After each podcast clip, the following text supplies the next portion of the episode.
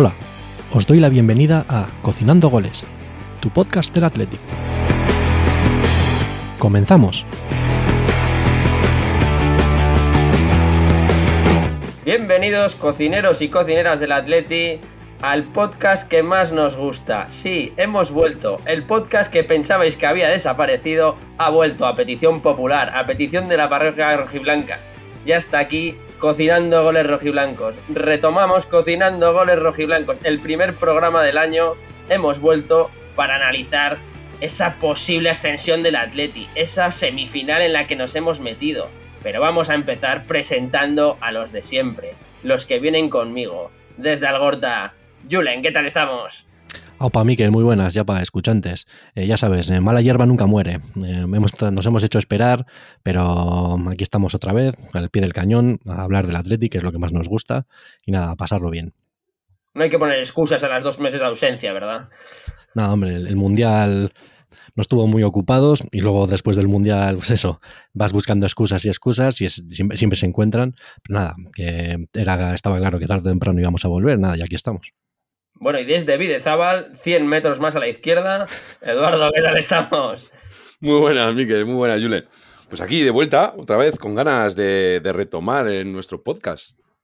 Espero que tengas ganas, ¿eh? Te veo un poquito apagado, Edu, así que venga, anímate, ¿eh? No, igual es el domingo, el sábado se sale, el viernes se sale, bueno, la suma de cosas, al final la voz, ya no tenemos, tenemos cierta edad que la voz ya tarda más en recuperar. Bueno, si tenías voz de locutor, con esto que me estás contando la parranda, ha tenido que ascender, ¿no? Sí, eso, Como eso nuestro va Atleti. en, en, en aumento siempre. Muy bien, ¿qué habéis estos dos meses? Contarme algo que habéis notado. ¿Habéis visto mucho fútbol? ¿Solo el Atleti? ¿Qué, ¿Qué, pensáis? Un resumen rápido, Julen. ¿Qué piensas de esta ascensión, este último partido, estas dos últimas victorias tras ese mal, mala vuelta después de, del Mundial? No, yo creo que todos tenemos claros, eh, cosa que antes de ese parón por el Mundial, pues esperábamos que no nos pasara, pero nada, nos ha venido fatal. El Athletic vino un poco con esa caraja, o al menos en, cuanto a resultados, porque realmente los primeros partidos, que si no recuerdo mal, fueron contra Betis y Osasuna, fueron buenos, creo que merecimos ganar, pero el fútbol no es tema de merecimientos, el fútbol es de al final que la bola entre, y como no entraron los, los el balón, no hubo goles, y solo sacamos dos puntos de esos cuatro siguientes partidos. Pero bueno, parece ser que, pues que, que, han hecho piña en el vestuario, han dicho, oye, que mmm, no podemos desaprovechar esta oportunidad de entrar en Europa y ya en los últimos dos partidos pues han conseguido dos victorias balsámicas que nos reenganchan a esa lucha por Europa y, por qué no decir, por Champions. Así que yo, yo sigo con mi película, yo ese subidón de, de, clasificarnos para las semifinales de Copa y, y, estas dos victorias, pues a mí me hacen seguir, seguir soñando con que el Atlético puede llegar a la cima. Me refiero a ganar la Copa y a pelear por la posición más alta que es. Se está viendo un poquito arriba, Julen. Vamos a preguntárselo a Edu. Edu, ¿aspiramos a Champions o qué? No, no, Julen, siempre tenemos la misma discusión. No, tenemos que olvidarnos de la palabra Champions.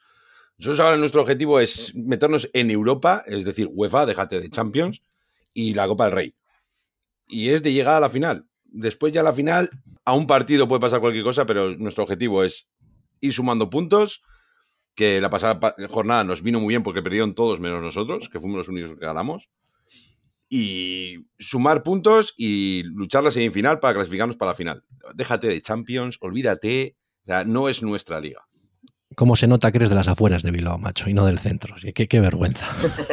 No, es que cada vez que nombras tu Champions perdemos tres partidos seguidos. Realmente esto es verdad, Julen. Tienes un poquito malfario, ¿eh? Nombras Champions y el Atleti empieza a perder, ¿eh? Eso es verdad. Pero sí que es verdad que hemos ganado dos partidos seguidos y hay que estar contentos y sobre todo motivados.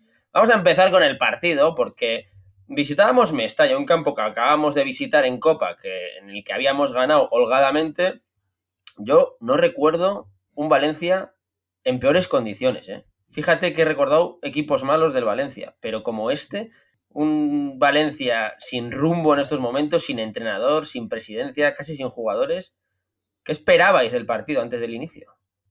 A mí me, da, me daba mucho miedo, porque podían venir muy encendidos de nos estamos jugando el descenso. Es verdad que han puesto a un entrenador que para mí no es entrenador, es un parche, que me sorprende que lo vaya a mantener toda la temporada el presidente ni está ni se le espera.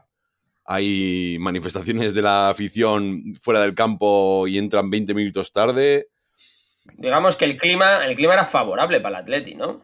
Para nosotros sí, pero es que también cuando un equipo al que te enfrentas está en esa posición es cuando saca más mala leche, por decirlo de alguna manera. Entonces, te podía dar un revolcón el que estuviesen en esa situación, y más estando en descenso, que es que se la están jugando mucho. Sí, pero hay equipos que están acostumbrados a sacar esa mala leche, como dices tú, y el Valencia no es uno de esos, ¿verdad, Julen? Por falta de costumbre, igual.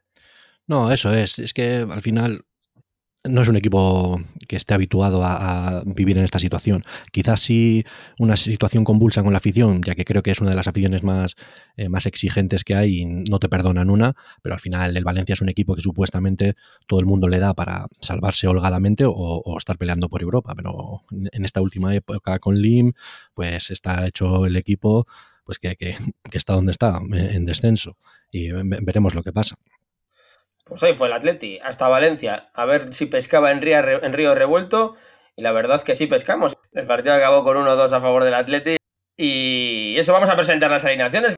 Partíamos de la base de que el Atleti últimamente no está realizando ningún cambio, aún no ser en el centro del campo. Partíamos con, con la línea de cuatro típica en la que no estaba ya, al que no esperamos ya, nuestro Kaiser Íñigo Martínez. Y eran Íñigo Leque por izquierda, la sustitución de Yuri, ya me diréis el por qué. Geray Álvarez, Daniel Vivian y el fijísimo Oscar de Marcos. Sí, yo creo que no, no hay sorpresas. Eh, todo el mundo teníamos claros que eh, ese bueno, con Yuri es la alineación titular, pero siempre que no esté Yuri, pues parece ser que Valenciaga es un olvidado para Valverde y va, a acabar jugando eh, Leque siempre en ese lateral izquierdo. Y lo que has dicho de Íñigo Martínez, eso ya es un tema que se puede debatir, pero yo entiendo que ya todos los aficionados del Athletic tenemos claro que ni va a renovar ni creo que va a jugar mucho en lo que queda de, temporada. No sé qué pensáis vosotros. Yo lo de renovar no lo tengo tan claro todavía. Y lo de que vaya a volver, teniendo la lesión que tiene, es que es jodida la lesión que tiene. La fascitis es jodida, porque es que parece que estás bien, al día siguiente vuelve a doler. Y Gary, que la ha sufrido, lo sabe mejor que nadie pero es una que no es de, venga, en 10 días estás recuperado como fue, es una rotura y vuelves. No, es que esto es según como le dé a la fastitis en ese momento. Y la defensa, pues sí, pues parece ser que Valenciaga, gracias a Dios, desde mi punto de vista, no juega. Y mira, pues Valverde tira del Ecue y la del resto de la defensa, vamos, sin cambios de ningún tipo. Sí, a ver, yo, yo, Íñigo Martínez para mí no va a renovar y no va a volver a jugar con el Atleti. Yo lo tengo bastante claro. La fastitis plantar puede ser que hay, días que te duele y otros días que no, pero es que los días que no te duele tampoco está jugando. Entonces entiendo que hay algo más ahí. ¿eh? No creo que esté forzando tampoco la situación, pero entiendo que hay algo más. yo voy a hablar de que se nota esta ausencia de Íñigo Martínez a, primera vista. ¿eh? A mí la defensa y Dani eh, Vivians me gusta, pero me gusta menos que si estuviese Íñigo Martínez, evidentemente. Creo que Vivian no tiene esa salida de balón que nos hace falta en el Atleti y el Atleti lo está sufriendo mucho, sobre todo porque no le llegan balones a ese centro del campo para lanzar rápido los ataques, ¿no? Partiendo de esa base, Iñigo Leque cubre, cubre la ausencia de Yuri y como vosotros decís, creo que es el último año ya de, de Valenciaga, o esperemos que sea el último año de Valenciaga. Bueno, a mí no estoy demasiado de acuerdo con casi todo lo que has dicho, quitándolo de Valenciaga, porque creo que todos tenemos claro que no, no va a renovar, ya poco más tiene que aportar en el Athletic, pero decir que Leque es capaz de sustituir a Yuri, sobre todo lo digo porque me parece que estamos volviendo a ver al Yuri que todos queremos ver. Quizás no sea el Yuri top top que vimos en su segunda temporada, pero en estos últimos partidos me parece que es muy señor de esa banda izquierda, es un jugador muy incisivo, es un jugador potente y lo está haciendo muy bien. Y en cuanto a los centrales, hombre, en ataques a Iñigo Martínez no vamos a, desvelar ahora, que, no vamos a descubrir qué pedazo de jugador es. En que en salida de balón ¿Perdemos si no está él? Sí, totalmente, pero a mí me parece que en defensa tanto Vivian como Geray seguro que tienen algunos fallos durante los partidos, es evidente, eso no, lo voy a negar, pero me parece que son dos centrales top, y creo que nos están dando mucho, creo que si el Athletic está recibiendo pocos goles, eh, por lo menos en estos últimos partidos, es en gran parte por ellos, así que yo realmente tampoco es que le eche demasiado de menos a Íñigo Martínez, aunque dicho sea de paso, ojalá estuviese jugando ¿eh? e incluso ojalá renovase. Sí, pero me parece que lo tiene ya bastante hecho con el Fútbol Club Barcelona, incluso con el Atlético Madrid, que empieza a sonar también. Yo lo de que está hecho con unos equipos hasta que no salga el diciendo no me lo creo, porque esto puede dar muchas vueltas y había jugadores que se iban a ir como el ejemplo de Capa, que estaba fuera, y de repente llega un nuevo presidente, le renueva dos años y Capa no ha vuelto a jugar. Sí, pero no es la misma situación porque de momento el Atleti no tiene ni, ni propuesta, por lo que tengo. Ya, ya, sé que no es la misma situación, pero es que después a final de temporada, mmm, esperemos que no, pero si te lesiona uno de los dos centrales que tienes para cuatro meses, y es que el Atleti tiene que decir, bueno, pues yo te vuelvo a hacer una oferta a ver si te quieres quedar. Al final, si Íñigo no ha dicho que tiene ya un precontrato o un contrato firmado con otro equipo, ¿sabes lo que pasa? Esperas... Que Íñigo Martínez es un jugador, digamos, por encima del nivel de la plantilla actualmente. Bueno, es esos sí. jugadores que puede fichar y que en otro sí, club sí. le van a pagar mucho más que en el Atleti. Y yo, que lo he hablado con Julen mucho esto, el Atleti le podría hacer una oferta de renovación. Lo que pasa es que yo considero que el Atleti no puede pagar sueldos desorbitados como los puede pagar el Barcelona o el Atlético Madrid. Así que si se tiene que ir porque le tenemos que hacer una oferta a mayores, por mí que se vaya, no tengo ningún problema. Ya sacaremos a otro jugador.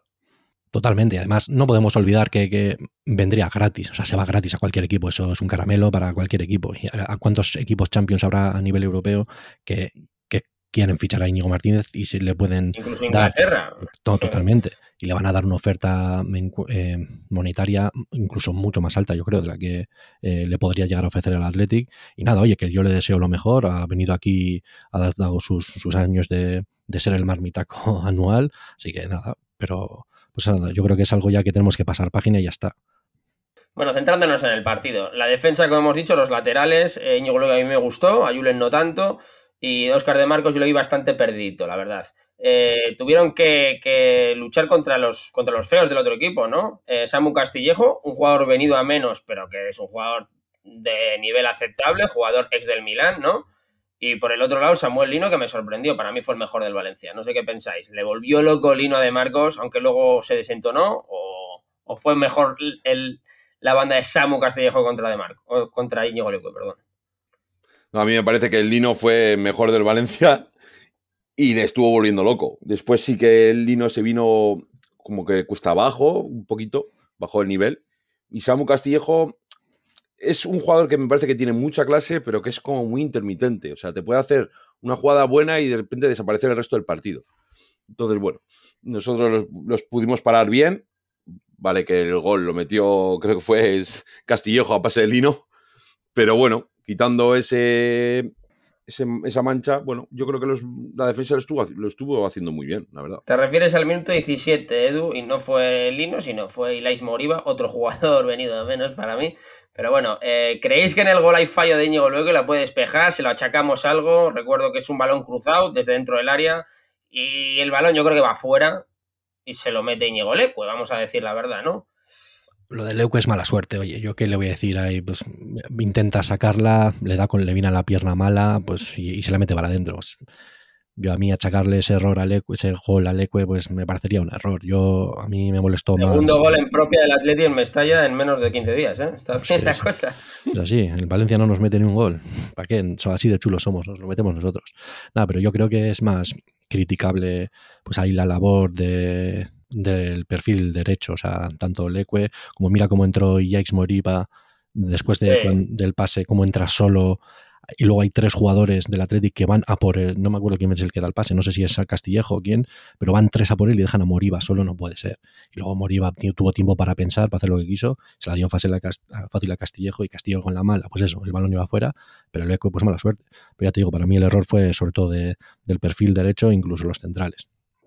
Yo sinceramente creo que le buscaron a De Marcos constantemente en la primera parte, ¿eh? por la segunda parte la cosa cambió, pero durante la primera parte eh, vi la diagonal clásica izquierda-derecha, Samu Castillejo hasta, hasta Samuel Lino, muchas veces. Creo que, que, le estuvieron buscando totalmente, que esa es una de las jugadas que tenían ensayadas, a pesar de que diga Edu que Boro no es entrenador. Yo creo que eso estaba estudiado y creo que le buscaron las cosquillas a De Marcos de forma eh, consciente, ¿no? El plan del Valencia era claro. O sea, en mi parecer, la primera parte del Athletic defensivamente fue de horror. Pero yo creo que no hay que quitarle mérito a lo que hizo el Valencia. Me parece que planteó una primera parte muy buena, eh, sabe las armas que tienen, sabe cuáles son las nuestras y intentó hacer que las nuestras no se notaran mucho. Lo que siempre decimos. El Athletic está muy bien plantado defensivamente normalmente, pero muchas veces o la mayoría de las veces deja carril siempre en las bandas y a mí nos, que nos llegan siempre por ahí. En el momento en que consiguen dar un cambio de banda, como has dicho tú, es que siempre entran solos y así es como, como nos hicieron mucho daño. Ellos metían mucha gente dentro y siempre em, nosotros nos teníamos que cerrar cada vez más y siempre aparecían los laterales o siempre aparecían los extremos y creo que así nos entraron, sobre todo en esa primera parte, que ya te digo que para mí el Athletic no, no supo jugarla y suerte tuvimos casi de, de solo encajar un gol e incluso de nosotros ser capaces de meter uno.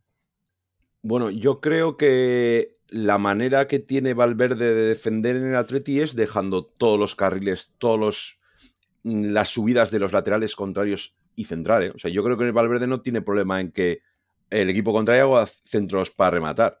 Confía mucho en los centrales y si os fijáis, dejan ese carril abierto en banda para que, oye, pues tú centra, que entre mis defensas y el portero, si Unai Simón no se le cae el largo en la cabeza, igual despejamos. Sí, pero eh, yo creo, Edu, tú dices, deja, les deja entrar, les deja entrar normalmente a los laterales. Sí, sí, sí. En la línea de fondo, pero curiosamente las cosquillas no las estaban buscando Fulker y Gallá. Es un fallo para mí del, Valencia. Pero bueno, que en esa parte, al menos en esa primera parte, lo hizo bastante bien. Sí, pero la jugada del Valencia que intentaba hacer era el que el medio, el interior del Valencia y el extremo le intentase coger tanto uno como el otro la espalda a De Marcos entre el hueco entre el central y De Marcos. Entonces ahí es la función del medio centro nuestro o del central salir. Pero en ese momento estábamos o empanados o ponía mucha gente en ataque, primero con Cavani y luego con Hugo Duro, que el central no llegaba a salir y siempre hacían como el 2 contra 1 contra De Marcos. Ellos lo hicieron muy bien y nosotros muy mal. Ah, sí, no, tal cual. Es que no, te pueden entrar el extremo y uno de los interiores hasta tu área pequeña y rematar así de solo. lo hicimos muy mal. La verdad que en la primera media hora el Valencia jugó mejor y podía haber seguido jugando mejor si no llega a ser, porque en ese minuto yo me puse de pies y me puse a aplaudir. Qué golazo de Nico Williams, eh. Hay que decirlo, a mí de Marcos no me estaba gustando nada durante todo el partido y vale, la jugada no es solo suya, pero al final, digamos, el pase asistencia es suyo, así que pues también hay que aplaudir eso por parte de Marcos, pero sí, sí. Qué jeta tiene, qué jeta tiene. si, se va de cinco. No, no, no, estoy hablando de, de, Marcos. Pero luego la jugada de, Nico Williams es un. Ah, pero eh, me estás diciendo en serio que consideras una asistencia de De Marcos a Williams. La liga se la da. Asistencia. La liga se la da asistencia de Marcos.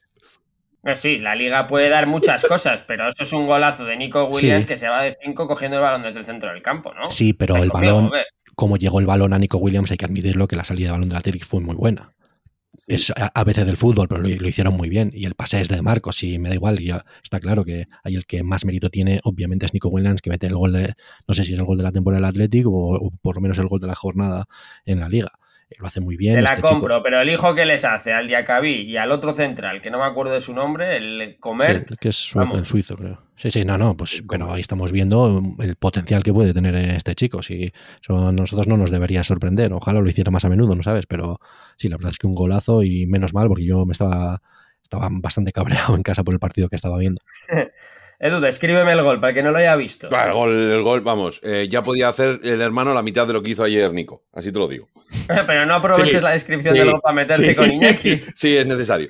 No, pues al final es lo que le pedimos muchas veces a Nico, es de que esa, esa punta de velocidad que no tiene tanto como el hermano, pero sí ese, ese regate desborde que tiene. Bueno, para mí eso de que no tiene tanto como el hermano me parece igual que la velocidad es algo menor, pero el control es 17 veces mayor. Y eso hace que la velocidad del juego sea bastante sí, sí, pero que esa velocidad punta de que balones que le damos a Iñaki de campo a campo que llega, Nico no. Este también, no, ¿eh? Nico no tiene esa punta velocidad, no tiene tanta. Eso sí, después cuando tiene el balón controlado, a la velocidad que corre con el balón es mucho, mucho mayor que la de su hermano. Eso sí te lo compro, obviamente. Y el gol es de, bueno, pues cojo el balón en el medio campo, soy diestro, todo el mundo va a pensar que me voy a ir hacia la derecha para chutar con mi pierna buena y justo en eh, hago lo contrario, que es hacia la izquierda y dándole de puntera exterior de remate cuando le sale el portero. A mí es un golazo, vamos, es que no se le puede pedir más. Yo tengo que decir que cuando vi el remate pensé en Romario, porque Romario hacía ese tipo de remates y en la retransmisión lo dijeron, ah, esto me recuerda a los típicos, eh, las punteras que decía Romario totalmente. Obviamente no les Sí, pero era más punterita adrede, ¿verdad? este fue un recurso de que no llegaba ya más. Ah, pero sí, un golazo, la verdad, me alegro muchísimo por, por Nico Williams. Eh, esto le va a seguir dando todavía más confianza. Eso va a hacer que los rivales cada vez le tengan más miedo y eso siempre va a ser bueno para el Atlético. Bueno, antes de llegar al descanso, quiero nombrar a un jugador, o antes de pasar al centro del campo, que sinceramente, y si decimos que Nico, Nico Williams nos metió en el partido, después de la exhibición de la, que hizo en la segunda parte, en la primera ya nos estaba dando algunas avanzadas, ¿no? Estoy hablando de Unai Simón. Fue el portero que esperamos, ¿no? El portero internacional, el portero del Atleti, del que no podemos dudar nunca, ¿no? Es que a mí ya no me sorprende. O sea, es que lleva una temporada que pasa desapercibido muchas veces, pero nos ha dado muchísimos puntos. Bueno, pero aunque no te sorprenda, fue el mejor partido. Al menos vamos a poner, antes de saltar la segunda parte y su exhibición, fue una buenísima primera parte que mantuvo al Atlético. Ah, sí, sí, sí, porque es que la primera parte el Valencia fue mejor y creo recordar una medio chilena de Hugo Duro que pasa muy pegada al palo antes del gol de Nico, que ahí yo me dije, buah, pues nos llega a meter esa y el partido se hubiese puesto muy cuesta arriba. Pero sí, sí, Unai Simón esa hizo las paradas que nos mantuvo en el partido para irnos al descanso con el empate, sin ninguna duda. Es la sexta vez en su carrera que hace siete o más paradas en un partido y obviamente eh, si el Athletic se llevó los tres puntos eh, de Mestalla ayer fue por, por Unai Simón. O sea, nadie, nadie puede negar eso. Tenemos un porterazo, hay que cuidarle, hay que pues, esperar que siga haciendo pues, más actuaciones como esta y la verdad es que yo creo que podemos estar muy contentos con él y sabiendo que tenemos portero para, para rato. Estadísticamente nos dieron un baño, ¿eh? O sea, hablamos directamente de tiros. El Valencia tiró en la primera parte nueve veces, el Atleti tres. Sí que es verdad que nuestra efectividad es mayor, porque de ellos fueron tres a puerta, el nuestro fue uno y uno para adentro, ¿no? Es lo que tienen estos equipos al final, las dinámicas, una decreciente, otra decreciente, y parece que al, que va en cuesta abajo le sale todo bien, el que va a cuesta arriba, pues le, le está saliendo todo mal. Pero así llegamos al descanso con el 1-1. Bueno, Vamos a pasar al centro del campo. em, bueno, sí, pasa, vamos a pasar al centro del campo, que hay, hay tela que cortar. Eh, introdúcemelo tú, Julen, ya que quieres hablar directamente de él. No, pues es que yo te voy a decir una cosa. Yo aquí no, no- no es un secreto que yo soy un, digamos, un gran fan de, de Ollán Santé. También parece un jugador eh, que aún siendo bastante joven, eh, creo que tiene ya ha demostrado que es un jugador muy bueno de primera división y creo que tiene todavía potencial para ser todavía mejor. Pero la, primera parte eh, fue un horror. Ollán no dio una. Que sí, que el Valencia estaba muy bien plantado, presionaba muy bien, pero una cosa es que te presionen muy bien y otra cosa es que estés todo el rato eh, perdiendo balones cada vez que recibes siendo incapaz de soltar el balón antes o de driblar a algún jugador. La primera parte de Sánchez. Pero le pasa mucho, ¿eh? Y no es el, me- no es el mejor día para criticar a Sánchez, evidentemente, No. pero haces bien en hacerlo en estos días, porque Claro. cuando estamos encumbrando a Sánchez, que lleva cuatro goles en los últimos dos partidos y siendo determinante, vamos a, Sí, sí. a decir la verdad, eh, le falta eso que, que estás nombrando, el ser más regular, el tener más control, el no acelerarse tanto, que es lo que venimos diciendo, ¿no? Sí que es verdad que es un jugador joven y lo va a aprender, ¿no? Es lo que hemos hablado muchas veces en San Mamés, eh, eh, cuando lo hablamos los tres, y es de que Sancet le tiene que venir el partido de cara como para que se venga arriba, como para que se sienta a gusto. Como las dos primeras no le salgan bien, es como que, que se, se aturulla el solo. Y lo hemos hablado muchas veces esto en San Mamés. Sí, pero igual, sinceramente, tú dices que el partido le venga de cara. Yo creo que Sánchez es un jugador que no sabe sufrir sin balón. Si el Atleti tiene la posesión, a Sánchez le suele ir bien. Dicho esto, nos llevamos la posesión en la primera parte por encima del Valencia y Sánchez jugó mal, ¿no? Pero es mi opinión, aunque en este partido no se dio esto, ¿no? Cuando el Atleti tiene la posesión, Sánchez le gusta más, se busca más, pero no es un jugador yo no recuerdo recuperaciones de Sánchez, cosa que las, recu- las recuerdo de Muniain, que también aprendió a hacerlo, bueno, y del resto de jugadores, ¿no? Pero Sánchez es el único jugador, digamos, que no defiende dentro del once del Atleti. No sé, a mí el problema que tiene Sánchez también, la sensación que me da es que gestiona mal las frustraciones. Cuando le sale algo mal, ya se empieza a poner a, que, que a quejarse de que no le han dado bien el balón, de que al árbitro, de que le están agarrando o, o le han pegado una patada. Y eso muchas veces hace que se vaya yendo del partido. Y en eso creo que tiene que mejorar. Pues le falta, pues eso, esa madurez que te la dan los años y aún con 22 años que tiene, pues le falta. Pero tampoco podemos obviar o olvidarnos de que realmente es un jugador muy bueno. O sea, tiene creo que mucho potencial y creo que eh, después de estos dos últimos partidos cada vez lo tenemos que tener más claro. Porque no es muy fácil hacer un hat-trick, que llevábamos mucho tiempo sin hacer que ningún jugador del Atlético lo hiciera.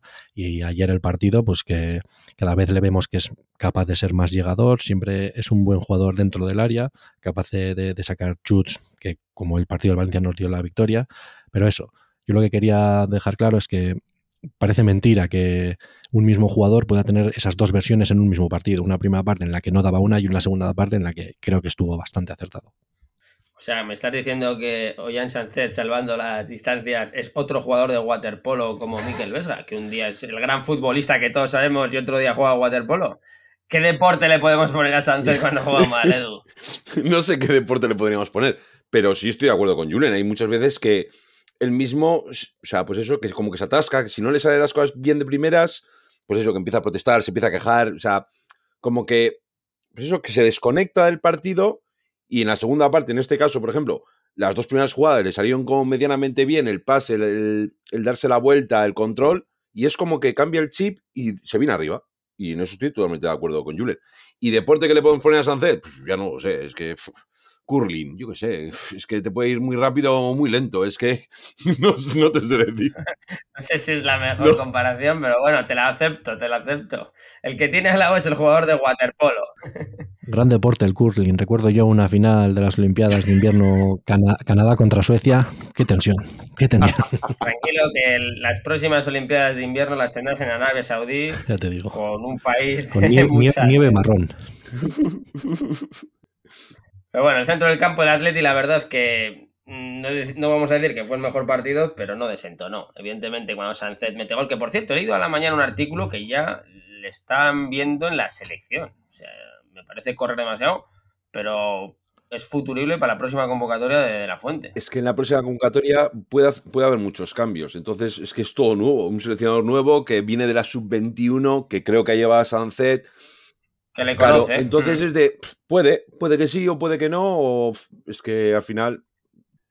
Jugador con potencial y un seleccionador pues, tiene que estar atento a, todos los posibles jugadores que, cree que pueden llegar y yo entiendo que si ha decidido ir a ver este partido, pues uno de los jugadores que tenía ganas de ver en, directo era Ollán Chantet y me parece que en, cómputo global no me, no me, sorprendería, después de los resultados que está teniendo últimamente, no me sorprendería que se lo acabara llevando, pero bueno, ya se verá, tampoco me quiero preocupar por eso, porque yo lo que quiero es que el jugador rinda y si luego va a la sección, pues que vaya, pero a mí que lo haga bien en el club, punto. Hmm. Bueno, vamos a entrar en la segunda parte, que fue lo interesante del partido. En la segunda parte, el Valencia, un Valencia desesperado, eh, el partido se abre totalmente, empiezan a disparar por todos los lados, el Valencia sigue disparando, es decir, que creo que sigue siendo el Valencia mejor en la segunda parte, eh, que es cuando aparece nuestro santo Unai Simón, del que ya hemos hablado, o hemos dado alguna pincelada. Pero en la segunda parte fue un partido entretenido, es la palabra, ¿no, Edu? Pues sí, la verdad es que sí. O sea, fue un, toma y daca, entre comillas, aunque el portero del suyo, Billy, no tuvo grandes intervenciones. Pero era un partido como abierto, como que el Valencia estaba muy necesitado y a nosotros nos venía muy bien incluso jugar ese tipo de fútbol a la contra. Entonces era de, bueno, pues si vosotros atacáis con mucho, nosotros podemos pillar en una y mira, nos gusta. Sí, creo que nos favorece además entre comillas lo pongo porque viene tras una lesión. Alex Berenguer se lesiona en la primera parte y en el descanso cambian y saca y sale Zárraga. Eh, eh, ¿Nos viene bien ese cambio, Julen? A ver, yo voy a empezar diciendo que cuando vi que salía Zárraga dije, perfecto, quitan a Sánchez por Zárraga y cuando el comentarista dijo que es por Berenguer dije, no me jodas, que tampoco es que Berenguer hubiese hecho una primera parte nada especial, pero yo para mí ya te digo que... Muy discreta para mí el cambio era de Ollán y por eso en ese sentido me sorprendió. Pero, ¿qué nos aporta Zárraga? Pues creo que nos aporta más control del balón, sobre todo eh, en jugadas de ataque, vamos, cuando tenemos nosotros la posesión. Así que en verdad dije, bueno, creo que esto nos va a venir bien, teniendo en cuenta que la primera parte el Valencia ha sido bastante superior que, nosotros, sobre todo por ese centro del campo que acumulaban tantos jugadores que, que, digamos, nos sobrepasaron. Así que yo, en principio, me parece un buen cambio.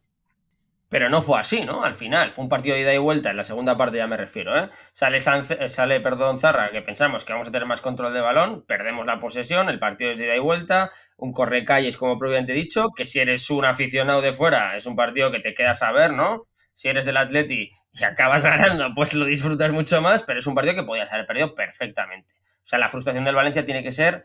Eh, Doble o triple o... Sí. Sí, lo que tú dices, yo estoy seguro que el que más estaba tirando los pelos ahí era Valverde. O sea, ver ese partido cuando acababas de sacar un jugador para intentar tener más ese control en el centro del campo y ver que era un toma y daca todo el rato subir y bajar, yo creo que estaba a ver. No habéis entendido nada de lo que he dicho en, el, durante el descanso. Pero, Seguramente.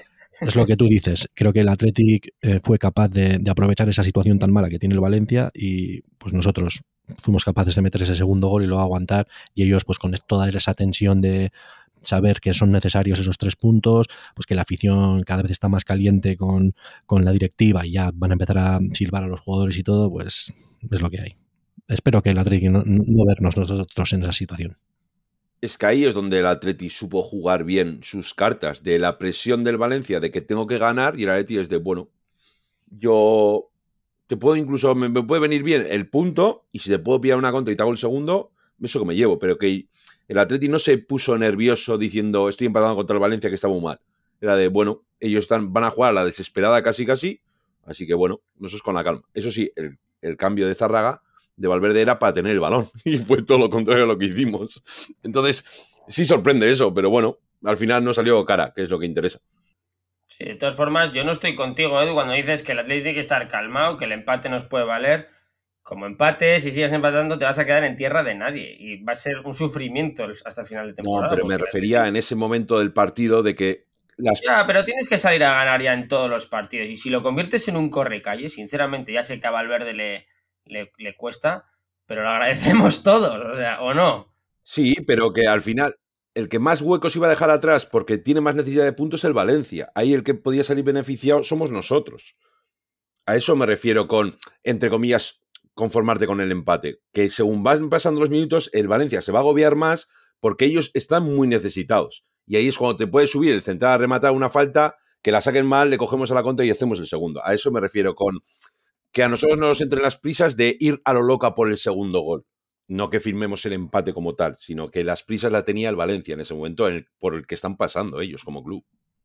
Bueno, sí, sí que es verdad que en la segunda parte eh, ligamos más, más, más jugadas de ataque, ¿no? En, esa, en, esas, en esas uniones creo que fue fundamental que apareció eh, Muniain, ¿no?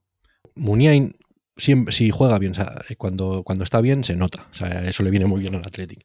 Y creo que también viene muy bien esa conexión entre, entre y Munien. Al final son nuestros dos mejores jugadores en cuanto a creatividad. Y creo que cuanto más se asocien, pues mejor le va a ir al equipo. Y por supuesto, pues si no hay eh, que decir, si el segundo gol, pues al final viene de una jugada trenzada bastante buena del Athletic y que eh, remata Ollán como interior dentro del área pequeña, o sea, dentro del área. Y que, por cierto, Edu, no hay que olvidar que la asistencia es de Williams, si no me equivoco. Sí, sí, sí, sí. ¿Qué tienes que decir, Eduardo? y, también es de una jugada bien. A ver, es que si nos vamos a poner exquisitos, la jugada es bien trenzada porque pierde el balón el Valencia en su borde del área. Entonces, Exacto, la, jugada es una cagada del Valencia. ¿Cómo que no? Se lo estoy viendo. Es una cagada en su borde del área que después hacemos un pase en profundidad a Williams, que Williams tira al centro del área. Ya está, hasta ahí la jugada. Esa es la misma jugada que el segundo gol que nos metió la Real Sociedad en su campo, que yo critiqué mucho eh, a, a, Vesga. Pues no sé si os acordáis de la jugada. sí, pero, Vesga es, la misma jugada que hizo el Athletic. Le presionaron dos o tres jugadores al jugador que saca el balón. La presión del Athletic fue muy buena. Obviamente es una cagada del, del jugador del, Valencia. Si pierdes ese balón es para matarte. Pero el Athletic presionó muy bien esa, esa salida de balón. Sí, sí, pero que digo que no es una jugada trenzada que hemos sacado nosotros desde la defensa, que hemos tocado, que hemos avanzado. Es un balón que pierde el Valencia en su frontal del área. Que yo no le quito mérito a la presión de la hace en ese momento, pero al final es una cagada de defensa que no ve o no se entera de que le van a presionar a los de la Atlético a muerte, pierde el balón ahí, es un balón de Muni a Iñaki en profundidad, Iñaki al corazón del área, que es lo que hay que hacer. Es más, diría que igual el balón lo roba Santet. Vesgo Santet, no me acuerdo. Creo que Sánchez, Sánchez a Muniain, Muniain Williams y vuelve, sí. Sí, sí, sí. De todas formas, Edu, te voy a hacer una pregunta. Siempre criticamos a Iñaki porque cuando llega a esas posiciones toma una mala decisión y mete un pepinazo o da al defensa. Decimos que el balón no atraviesa los defensas. En esta ocasión es una asistencia. Vamos. Sí, sí, sí, no, no. sí, sí, es que cuando lo hace bien se le dice que lo hace bien. Pero hay mil ocasiones como esta de Iñaki que no se sabe lo que hace y es acaba en córner. ¿Es mejor revulsivo Iñaki Williams que titular? Yo le pondría más de revulsivo que de titular. Julen. Yo soy más de jugador titular, pero lo que no tiene que jugar es siempre los 90 minutos. O sea, creo que como eh, en un partido como este, sacar en la segunda parte, pues se vio eh, digamos, una mejoría en ese sentido, porque el, Valencia ya no podía estar atacando tanto todo el rato, tener las defensas tan adelantadas. Lo estaban diciendo muy bien los comentaristas. Williams lo que te hace es que las defensas, eh, que el equipo contrario, pues no esté tan subido hacia adelante, porque sabes que en cualquier momento le pegas un balón en largo a Williams y no le vas a cazar, así que tienes que empezar a jugar un poco más reculado. Williams nos da muchas cosas. ¿Que falla mil balones, mil jugadas que son a priori fácil? Sí, pero también nos da otras cosas. A ver, ciertamente Williams creo que sale en el minuto 70, ¿no? Más o menos. 60, 60. O 60 y son los mejores minutos del, del Atlético. Como dice Julen, le hace jugar en bloque bajo al, Valencia y hace que el Valencia se parta. O sea, que salga Iñaki Williams hace que el Valencia se parta. Y es cuando aparece el mayor correcalles del, del partido, ¿no? Provocado por, posiblemente provocado por un por el cambio de, de Valverde. No sé si lo buscaría, me imagino que no, con lo que hemos dicho antes, ¿no? Pero es lo que hay a veces. A ver, está claro que el cambio de Iñaki hace que el Valencia tenga miedo a dejar un hueco a la espalda, que es que es eso, el balón en profundidad a Iñaki, es que no le vas a pillar ni en moto.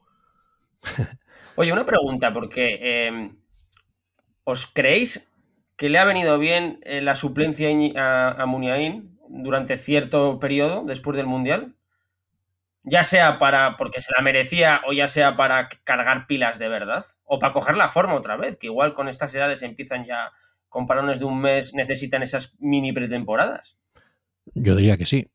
Yo el Muniain que estaba viendo últimamente, pues creo que estaba siendo como si no estuviera no el Muniain que todos queremos ver eh, o no, no estaba llegando al nivel al que todos sabemos que puede llegar pero me parece que estos últimos partidos pues está siendo de lo mejorcito del Athletic así que yo creo que sin duda le ha venido bien yo veo una diferencia con las otras temporadas creo que cuando llegamos a este nivel de temporada febrero el Athletic ya empezaba acusar el esfuerzo hecho y empezaba, estaba, empezaba a entrar en picado, ¿no? Empezaba a no llevar los partidos a su terreno, empezaban a ganarnos. Creo que este año la tendencia es al revés. Y me imagino que todo esto está estudiado gracias al parón del Mundial. No hemos tenido un bache, hay que decirlo, pero la tendencia, la tendencia del Atleti es a mejor, a mi modo de ver.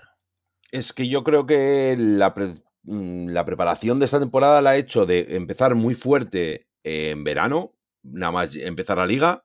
El mundial de decir, bueno, no podemos estar siempre a tope, vamos a estar unos días parados, vamos a jugar partidos amistosos en los que no nos van a exigir tanto.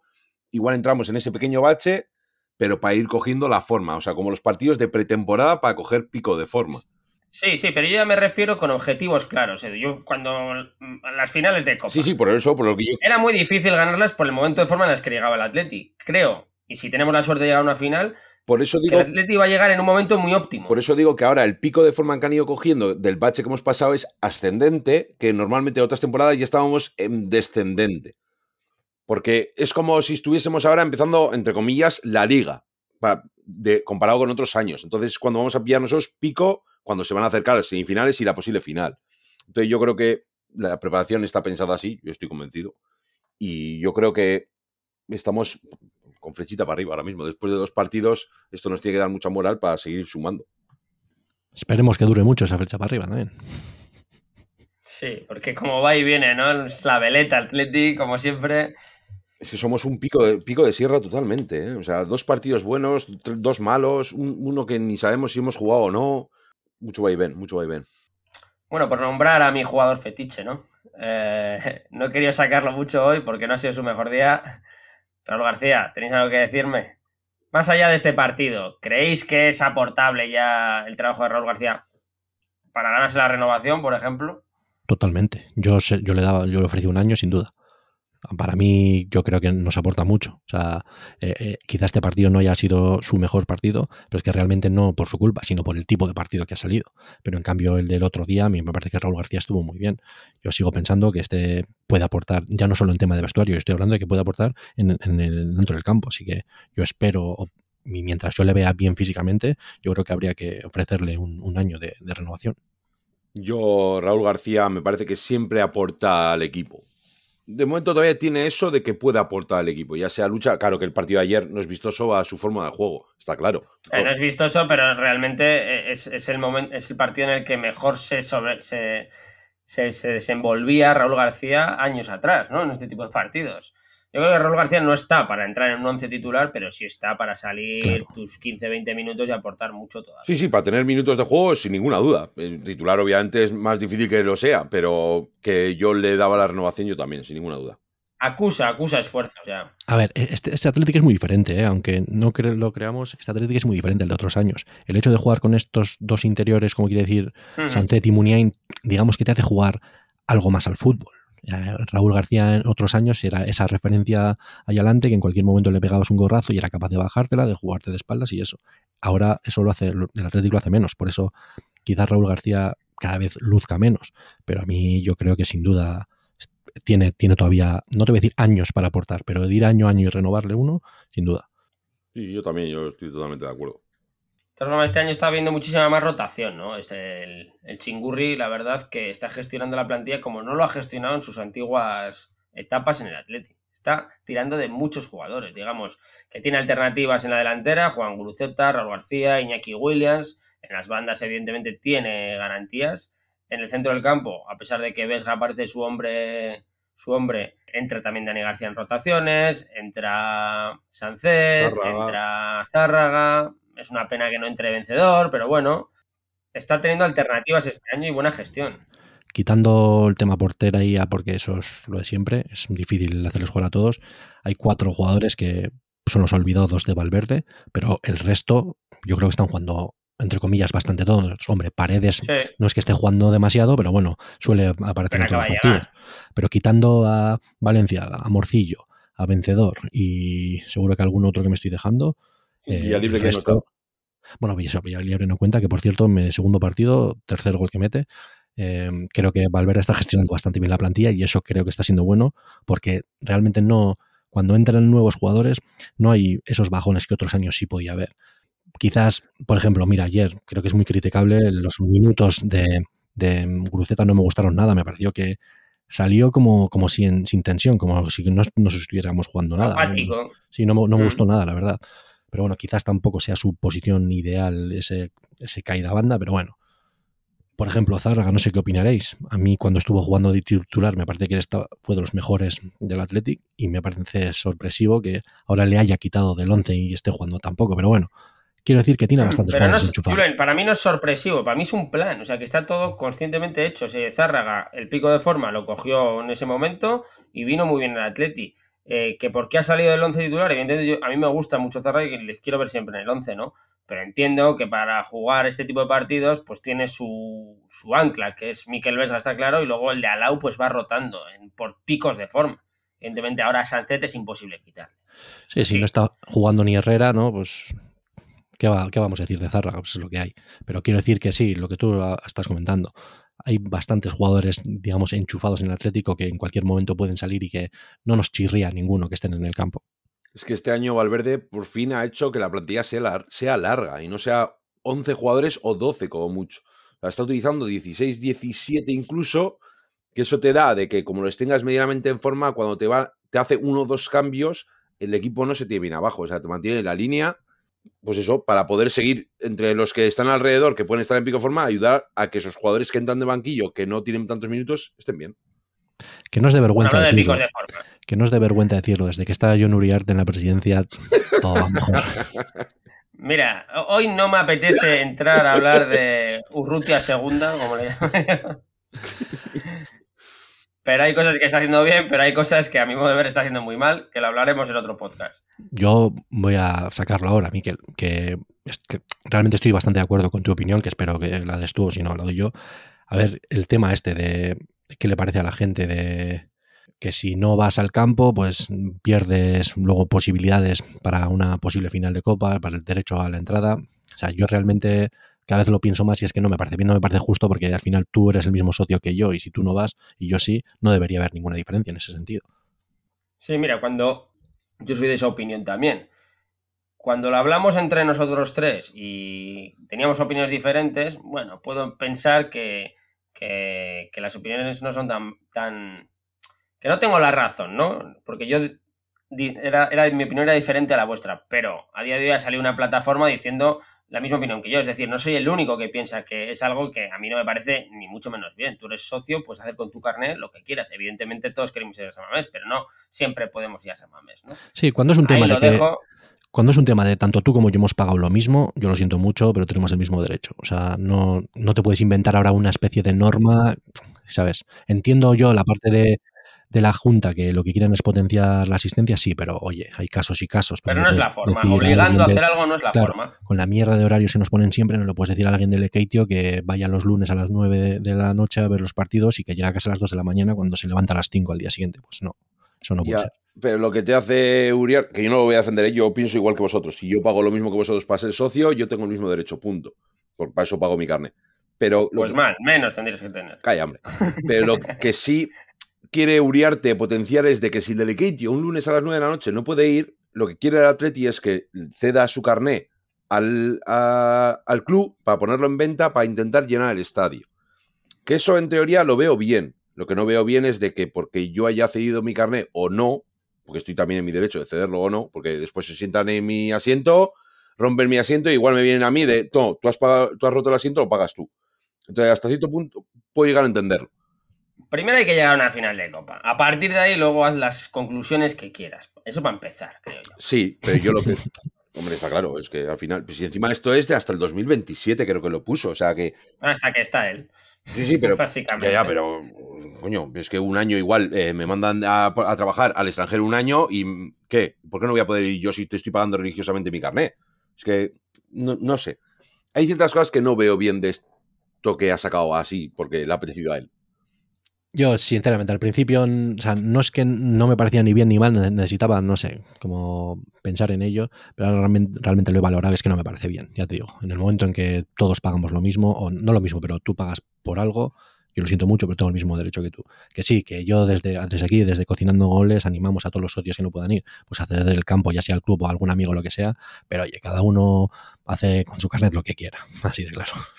Sí, pero eso lo hacemos nosotros también. Cuando no podemos, intentamos llamar a algún amigo para que vaya. Pero es que a ese, si yo no puedo ir, igual es porque el partido es en un lunes a las 9. Yo le voy a decir a un amigo y me va a decir amigo, no, es que no me estás haciendo un favor, me estás haciendo una putada.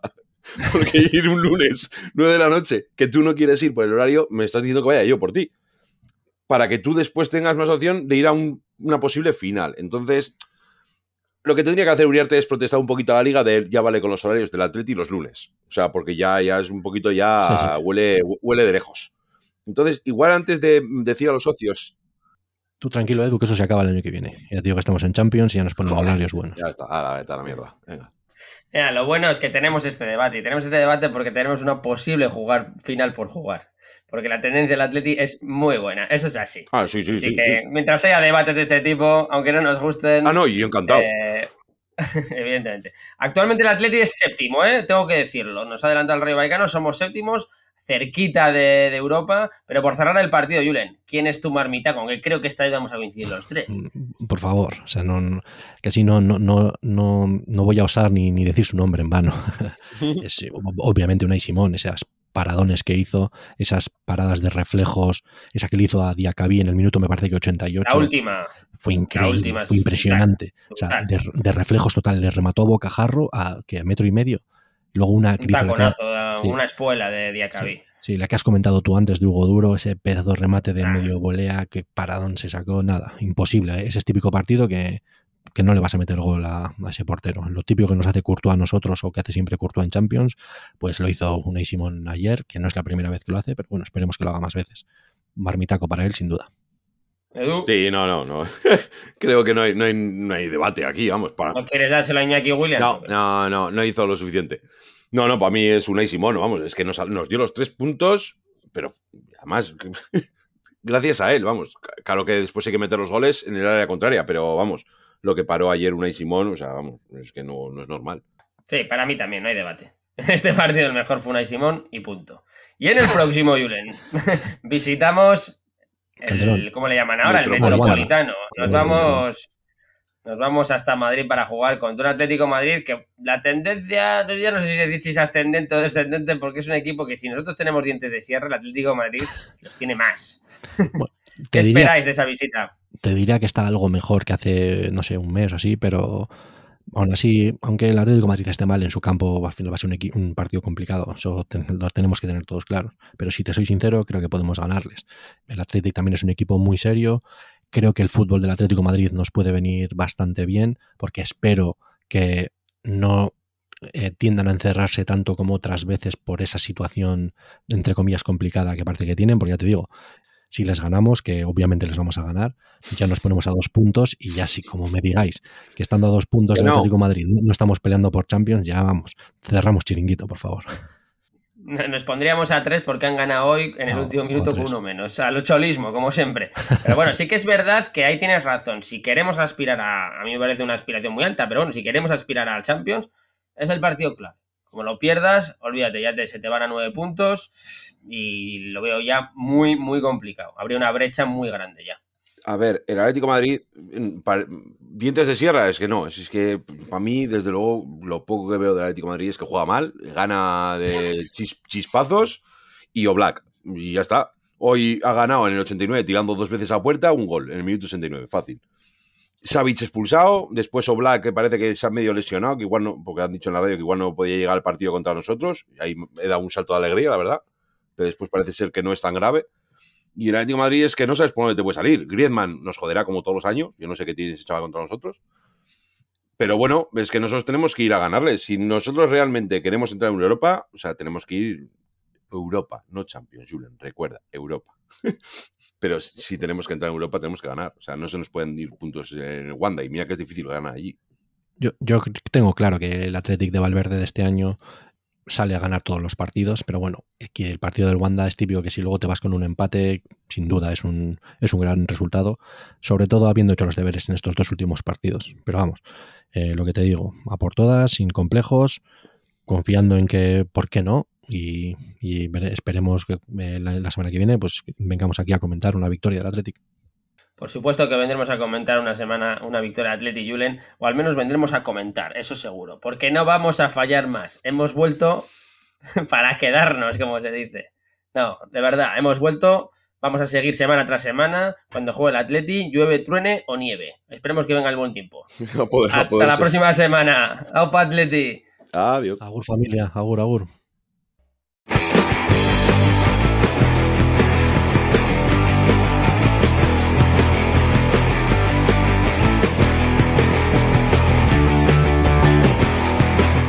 Pues esto ha sido todo. Esperemos que hayan disfrutado el episodio de hoy. Nos vemos la próxima semana.